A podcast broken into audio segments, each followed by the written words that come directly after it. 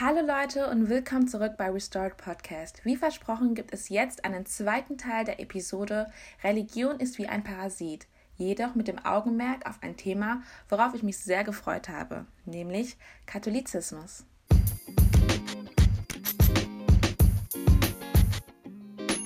In der letzten Episode habe ich die allgemeinen Merkmale und die daraus entstehenden Probleme der Religion bzw. eines religiösen Menschen erklärt.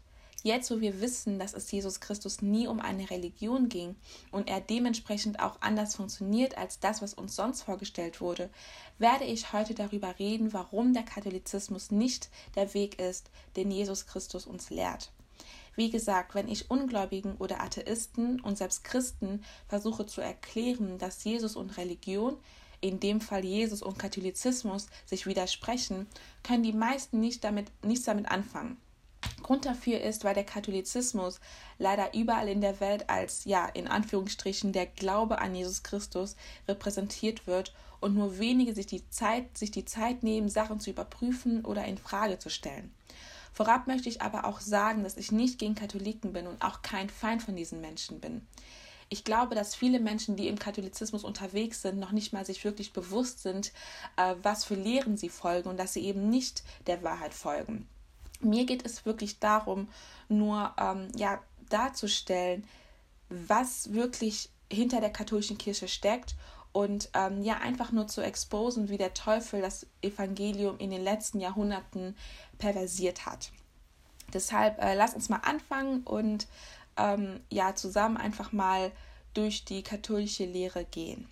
Also Katholikos ist altgriechisch und bedeutet Ganzheit oder universal, weshalb sich daraus deuten lässt, dass die katholische Kirche, Kirche sich als die wahre und von Gott auserwählte Kirche betrachtet. Weltweit gibt es insgesamt 1,3 Milliarden Katholiken und ja, diese Denomination ist die größte unter den ähm, anderen christlichen Denominationen. Und die hauptsächlichen Unterschiede bzw. Merkmale der katholischen Kirche sind einmal der Glaube an die Sakramente, die Rolle der Bibel und ja auch andere Traditionen, die Marienverehrung und die Heiligenverehrung und natürlich das Papsttum. Oder sagt man der Papsttum? I don't know. Auf jeden Fall ähm, die Rolle des Papstes. Ja, fangen wir mal mit den grundlegenden Lehren an. Um sich über die katholische Lehre überhaupt informieren zu können, ähm, gibt es ein Buch namens Katechismus, der die Prinzipien der römisch-katholischen Kirche zusammenfasst. Ich empfehle euch tatsächlich entweder ja äh, diese Lehren zu googeln oder vielleicht sogar zu kaufen, um diese Lehren mit der Bibel zu vergleichen, wenn ihr einen tieferen Einblick gewinnen wollt. Ich bin nur dafür da, um euch einen Denkanstoß zu geben. Ne? Das, man könnte jetzt diese ganzen Sachen man könnte jetzt zwei Stunden über das Ganze sprechen. Ich bin nur dafür da, um euch äh, mir zu helfen, einige Sachen in Frage zu stellen. Fangen wir mit den Sakramenten an. Es gibt insgesamt, insgesamt sieben Sakramente. Ich werde jetzt erstmal nur die herauspicken, äh, die besonders auffällig sind. Und zwar ähm, ja die Taufe. Die Taufe ist das erste Sakrament und erklärt, dass mit der Taufe unser Leben als Kind Gottes beginnt. Das bedeutet, dass man erst durch die Taufe zu einem Christen wird, laut katholische Kirche. Und ist der Täufling noch ein Kind, antworten die Eltern oder der Taufpate für ihn. Ja, da ist schon wieder so ein Punkt, äh, ja, in der ganz klar der Bibel widersprochen wird. In der Bibel finden wir nur Beispiele von Erwachsenen, die getauft wurden, weil diese in der Lage waren, sich bewusst für Jesus Christus zu entscheiden. Ein Säugling aber ist noch gar nicht in der Lage dazu zu verstehen, was gerade gemacht wird. Ein Säugling versteht noch nicht, dass es eine sündhafte Natur hat und Jesus Christus braucht. Aber ein Erwachsener hingegen kann nachdenken und versteht es und kann ganz klar, ja, einfach nur nachvollziehen ähm, oder, sich, oder sich dafür entscheiden, Ja zu Jesus Christus zu sagen oder Nein zu Jesus Christus zu sagen. Auch in Römer 10,10 steht, dass man mit dem Herzen glauben muss und mit dem Mund bekennen muss, um gerettet zu werden. Ein Kind bzw. ein Säugling kann dies noch nicht tun. Außerdem kann keiner die Entscheidung für mich nehmen. Meine Mutter kann nicht die Entscheidung für mich nehmen, mein Vater nicht, mein Onkel nicht, meine Tante nicht. Ich selber werde eines Tages vor Jesus Christus stehen. Ich selber muss die Entscheidung nehmen. Es kann nicht sein, dass meine Eltern ja vorab schon sich dafür äh, schon mir die Entscheidung nehmen, zumal ich auch gar nicht in der Lage dazu bin zu verstehen, was abgeht. Wisst ihr, was ich meine? Das bedeutet, dass die die Kinder die Taufe eines Säuglings nicht biblisch ist und auch nicht in der Bibel zu finden ist. Es gibt einen Sinn, warum wir jedes Mal erwachsene Menschen sehen, die sich für Jesus Christus entschieden haben. Und da wir gerade auch bei der Taufe sind, die Taufe ist ein Symbol, um ja zu zeigen, dass man sein altes Leben abgelegt hat und ein neues Leben begonnen hat durch Jesus Christus. Und die Taufe ist auch für sehr viele Menschen wichtig. Und wie gesagt, man findet die Taufe auch in der Bibel. Trotzdem möchte ich ganz klar nochmal sagen, dass die Taufe kein Muss ist. Es ist ein Symbol und es ist auch nicht schlecht, wenn man es gemacht hat. Aber ich kenne viele Menschen, die sich auch im Erwachsenenalter haben taufen lassen, weil es ihnen als Muss dargestellt worden sind. Aber diese Menschen haben weder noch den Heiligen Geist empfangen und sind die haben sich im Grunde genommen nicht wirklich großartig verändert, weil sie diese Taufe an sich als eine Veränderung gesehen haben. Nicht, dass man sich durch den Heiligen Geist verändert. Ne? Ich habe mich, ähm, ich wurde als Kind auch getauft. Ich bin, habe ich ja schon, glaube ich, öfters jetzt erklärt, ich bin auch ursprünglich katholisch gewesen, wurde als Baby getauft, kann mich nicht dran erinnern. Ähm, als ich mein Leben Jesus Christus wirklich gegeben habe, habe ich mich nicht taufen lassen. Ich weiß auch nicht, ob sich das noch ergeben wird, weiß ich nicht. Ich kann euch aber sagen, dass mein Leben und auch das, was ich im Leben von meinen, von meinen Geschwistern in Christus sehe, ähm, sich nicht verändert hat durch eine Wassertaufe, sondern tatsächlich durch den Heiligen Geist. Das nun mal zu dem Thema Taufe. Fangen, gehen wir weiter mit der, mit der Firmung. Ähm, ja, zur Firmung gehen Katholiken meistens, wenn sie jugendlich sind. Also ich glaube mal so im Alter von ja, 13, 14, 15 Jahren und in dieser Firmung wird der Heilige Geist empfangen. Ja, äh, ich stelle mir da immer so ein bisschen die Frage, heißt das, dass ich in der ganzen Zeit ähm, den Heiligen Geist nicht empfangen konnte? Also vor der Firmung kommt ja auch äh, die Kommunion, aber in dieser Firmung wird ja vor allem die, ja, die, der Heilige Geist in den Mittelpunkt gestellt. Und wenn man dann 13, 14, 15 ist oder vielleicht auch sogar 16 ist, dann kann man durch die Firmung den Heiligen Geist empfangen. Leute, es gibt manche Riten oder beziehungsweise Rituale, die finden wir so nicht in der Bibel. Jesus Christus war zwölf Jahre alt, als er angefangen hat, vom Menschen zu predigen, sogar von vor Priestern, von den, vor den hohen Priestern zu predigen. Er war mit dem Heiligen Geist gefüllt. Und ich bin davon überzeugt, dass auch ein Kind mit dem Heiligen Geist gefüllt werden kann, sobald es sich bewusst für Jesus Christus entschieden hat. Die Firmung ist heutzutage ja ein für viele Menschen nicht mal mehr wichtig, sondern die meisten nutzen es einfach, um Geld zu bekommen. Ich hatte auch, glaube ich, ganz kurz mal mit 14 überlegt, ähm, die Firmung zu machen, because I was broke and I needed some, I needed some money, you know.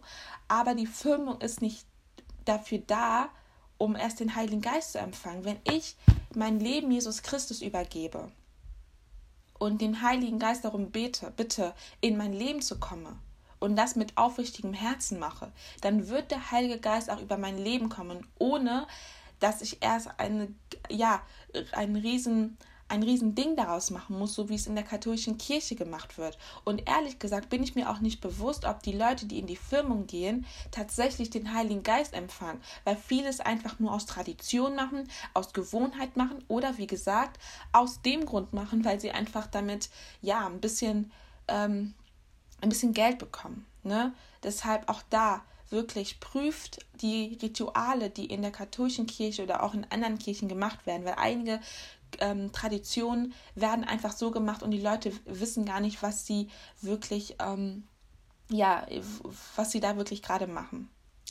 Ein weiteres Sakrament ist die Buße bzw. die Beichte. Und ähm, laut der katholischen Kirche, muss man vor einem Priester beichten, damit einen die Sünden vergeben werden können. Äh, ja, first of all, dieser Priester ist genauso sündhaft wie ich und braucht genau die gleiche Gnade wie ich. Natürlich kann ich mit meinen Geschwistern in Christus oder mit einem Pastor über meine Sünden reden und über ja Rat bitten. Aber dieser Priester oder dieser Pastor kann meine Sünden nicht vergeben. Weil laut katholischer, katholischer Kirche hat der Priester die Vollmacht, mir die Sünden zu vergeben. Nein, das stimmt so nicht. Nur durch Jesus Christus können meine Sünden vergeben werden. Wenn ich mit Jesus Christus rede und ihm sagen, sage, hey, ne, mein Leben lief einfach nicht richtig. Ich habe gesündigt, aber ich möchte mein altes Leben hinter mir lassen. Und wenn ich, wie gesagt, dies tatsächlich so meine, wie in Römer 10,10 10 steht, wenn ich es im Herzen meine und mit meinem Mund bekenne, wird Jesus Christus mir meine Sünden vergeben. Ich muss nicht erst vor einem Priester ähm, meine Sünden bekennen. Und es sind einfach so Sachen, wo ich mir denke, Leute, wir geben den Menschen in den Gemeinden eine höhere Position. Natürlich haben sie eine gewisse Aufgabe, aber das bedeutet nicht, dass sie eine Vollmacht haben, um mich freizusprechen. Freisprechen kann, nur, kann mich nur Jesus Christus, der Heilige Geist kann mich nur freisprechen, nicht ein Mensch, der genauso jeden Tag die gleiche Gnade braucht, wie ja, ich auch, der kein Priester ist. Ähm, ja, dann gibt es noch ein weiteres Sakrament, das ist die Weihe, wenn man nämlich ein, ähm, ja, in dem Fall ein Mann, es kann ja nur ein Mann, Diakon, Priester oder Bischof werden. Wenn ich ein Diakon werden möchte, ein Priester oder ein Bischof werden möchte, muss ich erstmal geweiht werden. Das bedeutet, dass ich auch nicht heiraten dürfte als Mann, um mich ganz klar auf Gott konzentrieren zu können. Natürlich macht es im ersten Blick Sinn. Das klingt natürlich logisch. Ja, ich möchte mich in meinem Leben auf Jesus Christus konzentrieren können. Das bedeutet, ich werde auf gewisse Sachen verzichten. Darunter werde ich auch auf die Ehe verzichten. Ähm, ja, was, was soll ich dazu sagen? Also erstmal finde ich es, ähm, ist es nicht gut, dass Menschen, die Jesus Christus dienen wollen, ähm, verboten wird oder verbot, verboten wird, ähm, zu heiraten, weil in 1. Korinther 7 sagt oder erklärt Paulus genau dieses Problem. Er sagt, natürlich ist es besser, unverhe unverheiratet zu bleiben, weil eine unverheiratete Person kann sich ganz klar auf Jesus Christus konzentrieren, weil wenn ich verheiratet bin, werde ich natürlich andere Sorgen haben. Ich werde meiner Frau oder meinem Mann gefallen ähm, äh, wollen. Aber wenn ich unverheiratet bleibe, dann habe ich meine Augen ganz klar auf Gott gerichtet. Aber Paulus sagt auch ganz klar, wenn ich mich nicht enthalten kann, ist es dann besser zu heiraten und es ist dann auch keine Sünde, wenn ich heirate. Ich kann ja trotzdem Gott dienen und man sollte Menschen es nicht zu einem Gesetz machen, nicht zu heiraten. Ne, und man sieht ja, dass ne, es zwar von außen sehr fromm wirkt, wenn sich ein Priester dazu entscheidet, nicht zu heiraten, aber man sieht, man hat ja in den letzten Jahren gesehen, dass diese Priester, natürlich nicht alle, ich kann das nicht verallgemeinern, aber dass sehr viele Priester trotzdem mit Sünde zu kämpfen hatten, am Ende ähm, ja in sexuelle Sünde gefallen sind, sei es, äh, dass sie auf einmal in die Pädophilie exposed worden sind. Ne? Also man sieht, dass nur weil ich jetzt nicht heirate, bedeutet das nicht, dass ich jetzt irgendwie ähm, mich mehr auf Christus konzentrieren kann. Es gibt auch andere Bereiche, in der ich, in der ich immer wieder in Sünde verfallen kann und trotzdem dann meine Augen auf Jesus Christus verli äh, verlieren kann. Deshalb ist es nicht richtig zu sagen, dass wenn ich Gott dienen möchte, sei es durch meine Position als Diakon oder als Priester, dass ich da nicht heiraten darf. Paulus hat ganz klar gesagt, macht es nicht Leuten zu einem Gesetz. Es ist besser zu heiraten, als in Sünde zu verfallen. Das waren jetzt quasi die äh, ja, Sakramente, die ich jetzt zusammengefasst habe. Wie gesagt, es gibt sieben, es gibt äh, noch andere, die Totensalbung und, und, und. Aber ähm, die Ehe ist auch ein Sakrament. Aber äh, das waren jetzt, glaube ich, jetzt die Sakramente, die ich so ein bisschen fragwürdig finde und die auch nicht biblisch sind. Ein weiterer Aspekt in der katholischen Kirche ist die Geschichte der katholischen Kirche. Ähm, ja, hier würde ich mich jetzt so ein bisschen auf die Bibel konzentrieren und auf die Traditionen. Wie gesagt, ähm, die katholische Kirche gibt ganz offen zu, dass sie neben der Bibel eine zweite Offenbarungsquelle akzeptiert, nämlich die Tradition. Aber hier muss man sich wieder die Frage stellen, was gibt es denn der Bibel hinzuzufügen? Um erstmal zu erklären, wie es generell mit der Bibel aussieht, ähm, wie gesagt, möchte ich auf die Geschichte eingehen. Wer sich mit der Geschichte auskennt ein bisschen oder generell sich für Geschichte interessiert, weiß, dass im Mittelalter ähm, ja die Bibel nur auf Latein ähm, ja zugänglich war. Die Bibel gab es nur auf Latein und Latein war da damals eine Sprache für eher gebildete Menschen und da die Menschen früher ja sage ich jetzt mal ähm, nicht, nicht alle Menschen hatten die Möglichkeit, gebildet zu sein. Das bedeutet, die Menschen waren auch abhängig davon, ähm, sich von einem Priester, von einer Person die Bibel vorlesen zu lassen. Das bedeutet, die Menschen durften die Bibel nicht selber lesen und die Übersetzungen, die man versucht hat damals rauszugeben, wurden von der katholischen Kirche als Teufelswerk präsentiert. Das ist wieder so ein Punkt. Natürlich wurde das aufgehoben und wir haben jetzt alle möglichen Übersetzungen, aber wenn man zurück in die Geschichte geht und sieht, dass die Menschen, dass es den Menschen verboten wurde, die Bibel selbst zu lesen, obwohl die Bibel ganz klar sagt, wir sollen im Wort Gottes Tag und Nacht forschen, muss man sich die Frage stellen, warum wurde es den Menschen nicht erlaubt, selber in der Bibel zu lesen? Man sieht also, dass die katholische Kirche ja auch eine Art Kontrollorgan war früher, um den Menschen sagen zu können, was sie machen sollten oder was sie lassen sollten. Und es ist einfach so eine Sache, die einfach nicht der Bibel entspricht, weil die Bibel sagt uns ganz klar, dass wir prüfen sollen, dass wir uns nicht nur etwas vorlabern, äh, vorlabern lassen sollen, sondern wirklich den Menschen ähm, sondern Menschen auch wirklich überprüfen sollen. Das geht natürlich nur, wenn ich selber die Bibel lesen kann. Ne? Und die einigen, einige wissen vielleicht auch, dass Christen, die gegen die katholische Kirche waren, verfolgt wurden. Ne? Und trotzdem hat Gott es Gott sei Dank durch Martin Luther es möglich gemacht, ähm, ja, eine deutsche Übersetzung ähm, preiszugeben. Aber es ist natürlich sehr erschreckend zu wissen, wie korrupt die katholische Kirche eigentlich gewesen ist in den vergangenen äh, Jahren. Ne? Dass Christen, die wirklich sich ähm, am Wort Gottes halten wollen, dass sie verfolgt worden sind, dass sie umgebracht worden sind. Ne? Und selbst Menschen, die dann nicht an Jesus Christus glauben, sagen dann, ja, wie könnt ihr denn an ähm, Gott glauben und an Jesus Christus glauben, der ja das zugelassen hat, dass die Menschen in der Sklaverei mit der Bibel ähm, ja unterdrückt worden sind. Auch da muss ich wieder sagen, Leute, das sind keine Christen gewesen, die ähm, von der Jesus Christus spricht. Jesus Christus hat ganz klar gesagt, dass er Liebe ist.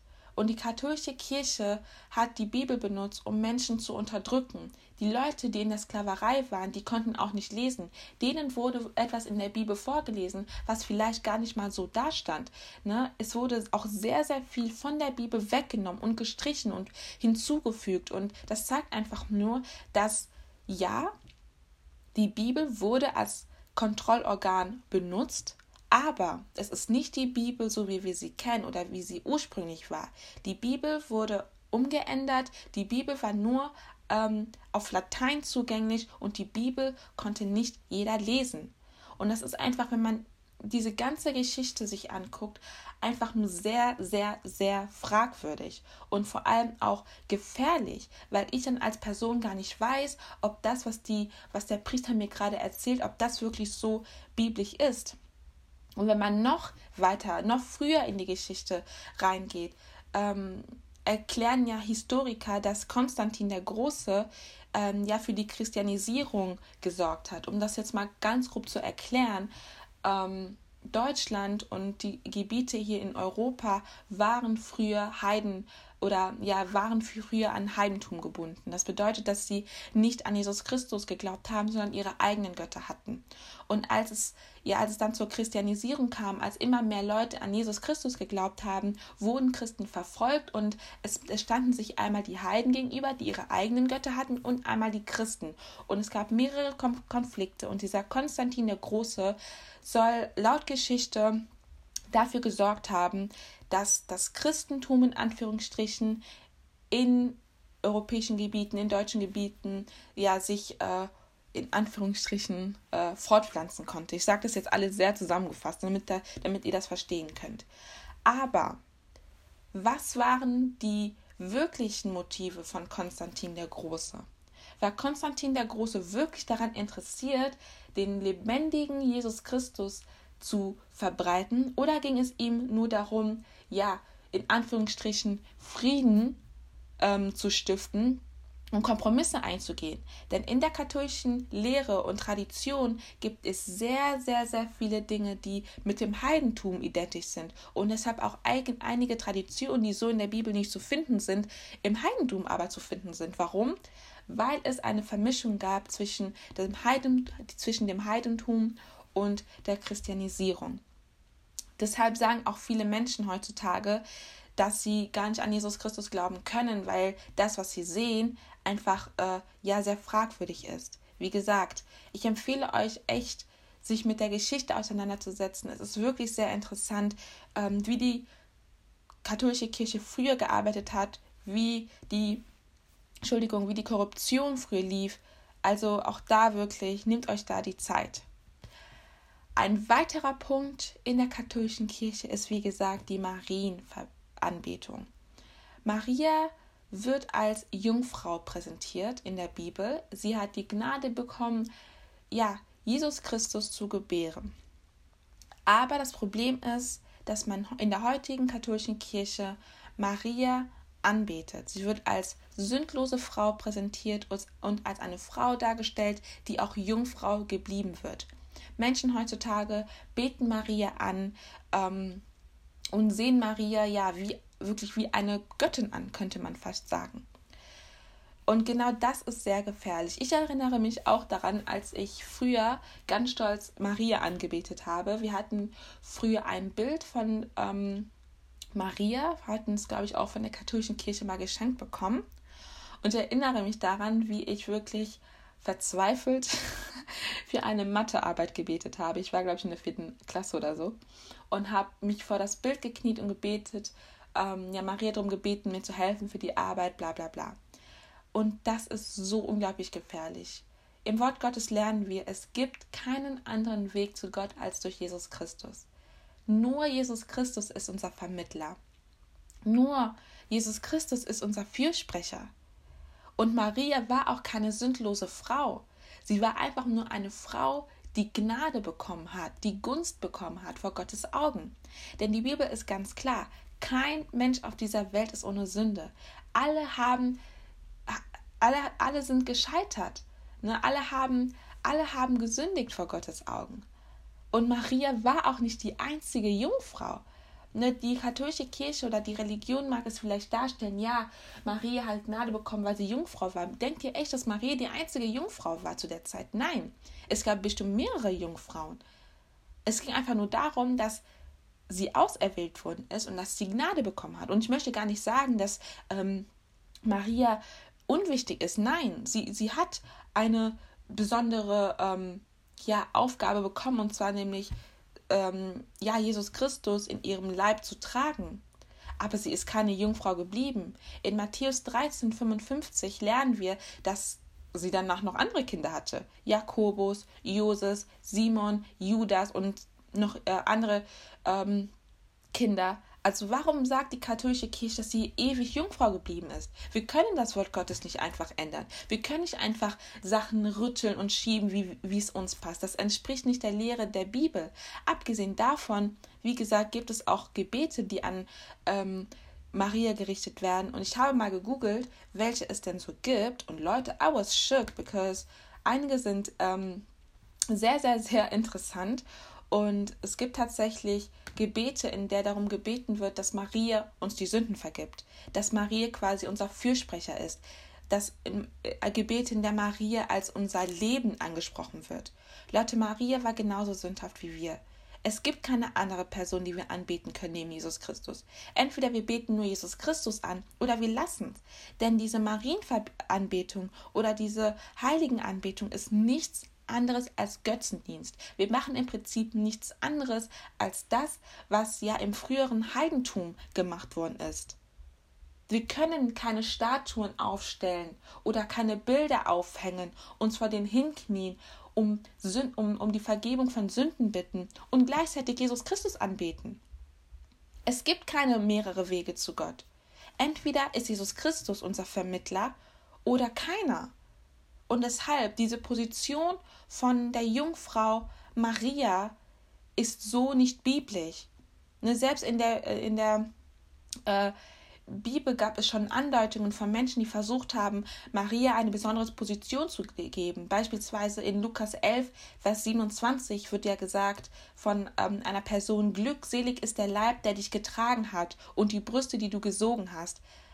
Aber was hat Jesus gesagt? Er hat das rejected. Er ist gar nicht darauf eingegangen. Er hat gesagt, glückselig sind vielmehr die, die Gottes Wort hören und es bewahren. Das bedeutet, dass es nie darum ging, am Ende Maria anzubeten, sondern es einfach nur darum ging, Jesus Christus zu folgen. Und das geht nur, wenn man wirklich nur Jesus Christus folgt.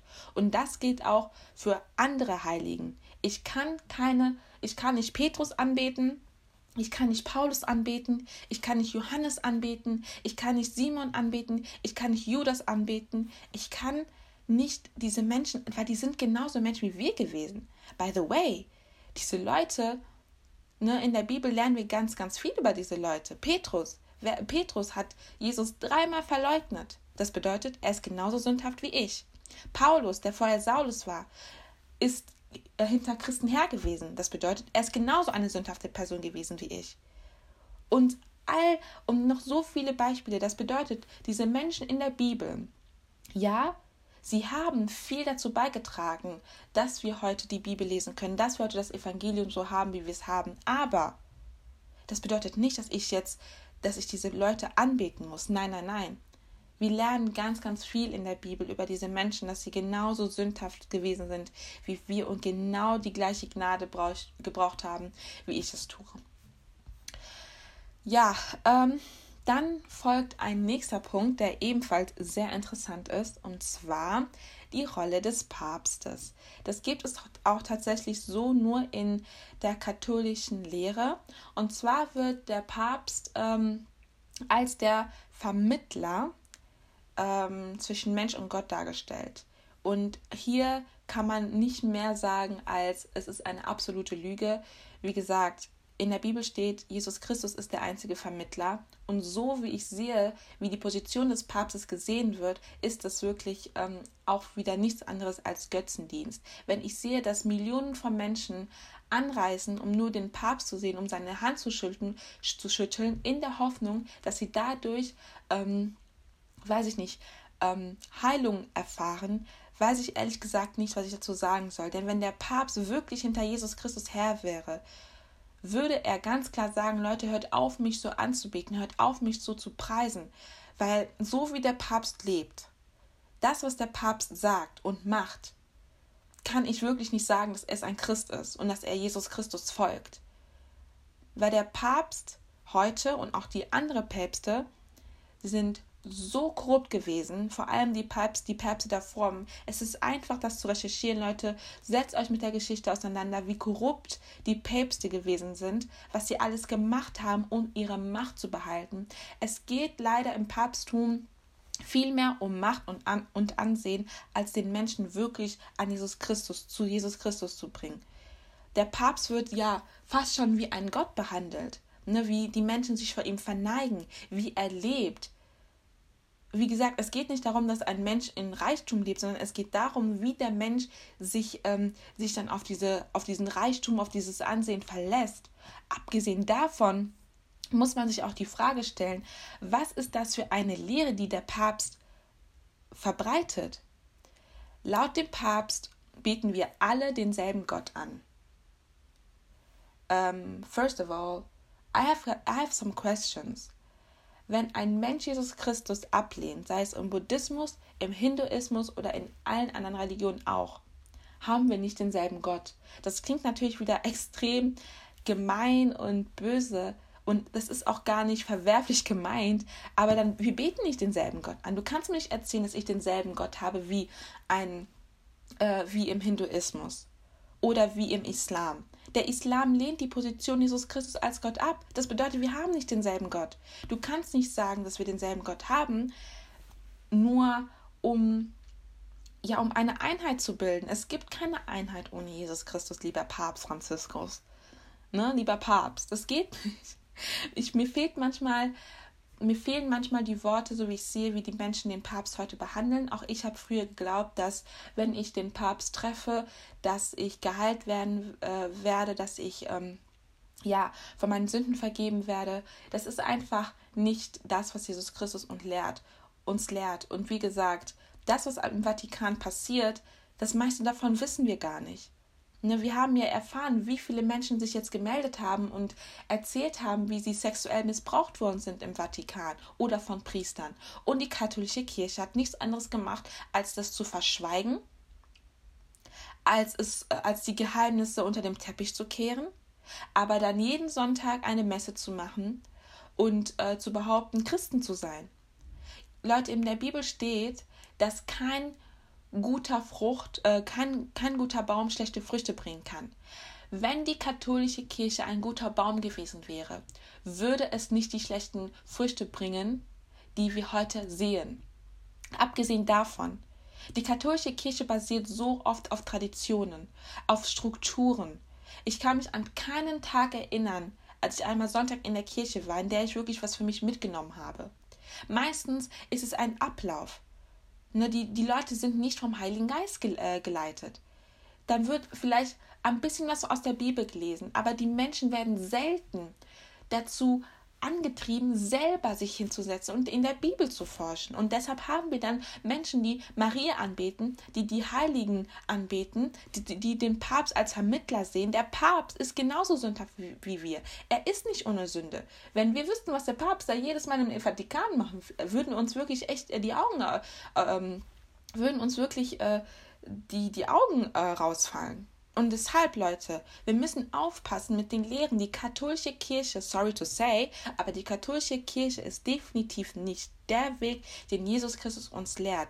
Und ich habe nur einen Bruchteil angesprochen von dem, was in der, hinter der katholischen Kirche lehr, äh, steckt. Es gibt so viele Filme, immer wieder von korrupten Päpsten, von korrupten Priestern. Meint ihr, es ist Zufall? Nein, es entspricht der Realität, dass die Geschichte der katholischen Kirche nichts als korrupt ist. Und wie gesagt, ich erinnere uns daran, dass die katholische Kirche hinter Christen waren, die der katholischen Kirche nicht folgen wollten, Leute. Deshalb, ich weiß, dass viele Menschen, die in der katholischen Kirche sind, sich dessen nicht bewusst sind. Ich war auch über Jahre in der katholischen Kirche und dachte, boah, wer nicht Katholike ist, der hat überhaupt keine Ahnung über Jesus Christus. Aber ich war diejenige, die keine Ahnung über Jesus Christus hatte. Und ich sag euch ehrlich, als ich aus der katholischen Kirche rausgegangen bin, als Jesus Christus mir die Augen geöffnet hat, erst dann wurde ich errettet. Erst dann wurde mein Leben, meine Beziehung zu Jesus Christus lebendig. Erst dann habe ich den Heiligen Geist empfangen. Nicht, weil ich die Kommunion gemacht habe, nicht, weil ich als Kind getauft worden bin, sondern weil der Heilige Geist durch Jesus Christus in mein Leben gekommen bin, aus Gnade. Die katholische Kirche versucht immer wieder aus Werken errettet zu werden, sei es diese sieben Sakramente und noch die anderen tausend Traditionen, die es gibt. Aber Jesus sagt, nicht aus Werken, damit sich keiner rühme, sondern aus Glauben. Und deshalb möchte ich, wenn du Katholike bist, ich bin nicht hier gekommen, um dich mit einer Pfanne umzuhauen. Nein, im Gegenteil. Ich bin hier oder der Podcast ist hier, um dir zu helfen, Sachen zu hinterfragen. Weil die katholische Kirche ist nichts als eine Sekte. Weil meistens werden Gruppen als Sekte bezeichnet, wenn sie nur eine gewisse Anzahl haben an Mitgliedern oder wenn man ne, nicht viel über die Lehre weiß. Nein, die katholische Kirche ist genauso eine Sekte wie alle anderen Sekten auch, die wir kennen. Weil die, die katholische Lehre, äh, Bibel, äh, Lehre ganz klar der Bibel widerspricht und den Menschen ja diese Möglichkeit nimmt, wirklich befreit zu werden. Ich hatte ähm, auch ein Gespräch vor kurzem mit ähm, einer Freundin, die gesagt hat, ja, was ist denn dann mit Menschen, die in der katholischen Kirche sind und da hineingeboren worden sind? Ey, ich wurde auch hineingeboren. Und ich bin auch davon überzeugt, dass Jesus Christus unser Herz sieht. Wenn Jesus wirklich, wenn unser Herz wirklich hinter Jesus Christus hinterher ist, wird er uns auch die Augen öffnen. Aber leider gibt es immer wieder Menschen, die an ihre Tradition festhalten wollen, die nicht dazu bereit sind, von, sich von diesen falschen Lehren zu lösen, einfach weil sie es von Anfang an so gewohnt sind. Aber es geht nicht darum, uns äh, irgendwelche Sachen zu folgen, die, die man uns geleit gesagt hat. Es geht darum, ins Wort Gottes zu gehen und zu prüfen, Leute, zu prüfen, zu prüfen. Weil ich mich auch wirklich frage, dass ob wirklich selbst die Priester, die da oben die Messe halten, ob die sogar errettet sind. Weil manche wurden nie von Jesus Christus berufen, diese Position einzugehen. Meistens ne, war das, ist das aus dem Selbst entstanden.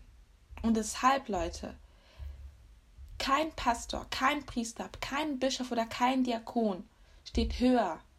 Er ist dafür da, um uns vielleicht Weisheit oder äh, um uns zu beraten, aber diese Personen sind genauso sündhaft wie wir, Leute. Deshalb, ähm, ja, es war heute eine längere Folge und ich habe dieses Thema Katholizismus sehr zusammengefasst. Wie gesagt, man könnte safe zwei Stunden daraus machen. Aber mir ist es einfach nur wichtig, dass wir anfangen, unsere Augen zu öffnen, Leute. Ich sehe so viele Menschen, die sind hinter Jesus Christus her, die wollen Jesus Christus folgen, aber die sind einfach nur so oberflächlich im Glauben, einfach weil sie nie hinterfragt haben. Und ich sage es nochmal, auf Dauer wird dir der Katholizismus nicht helfen. Ich will es gar nicht verleugnen, ähm, dass man als Katholik errettet werden kann. Nein. Das Problem ist nur, dass man irgendwann im Laufe seiner Zeit einen falschen Jesus anbeten wird und dementsprechend den richtigen Jesus verleugnen wird. Deshalb, ich bete einfach nur, dass die Personen, die das hören und in der katholischen Lehre noch verwurzelt sind, bitte Leute, öffnet eure Herzen, gebt euer Leben Jesus Christus und lasst euch vom Heiligen Geist leiten. Keine Tradition, keine Weisheit des Menschen, sondern einfach nur das Wort Gottes, Leute. Ja, das war die heutige Episode. Boah, fast 40 Minuten. Ähm, ja, ich danke Christus einfach nur ähm, dafür, dass er uns die Augen öffnet. Und ähm, ich freue mich auf die nächste Episode. Da wird es auch wieder um das Thema Gemeinde gehen, was auch sehr wichtig ist, was auch darauf aufbaut. Aber wie gesagt, bitte verlasst euch auch nicht auf das, was ich gesagt habe. Ne? Nach was ich euch hier alles jetzt vollgelabert habe, setzt euch nochmal hin und ähm, ja, macht euch eure eigenen Gedanken. Ich wünsche euch eine gesegnete Zeit, einen gesegneten Tag, Nacht, wann auch immer ihr das hören werdet. Und ähm, ja, wir sehen uns dann. Nee, wir sehen uns nicht. Wir hören uns leider. Wir hören uns. Dann bis bald. Ciao.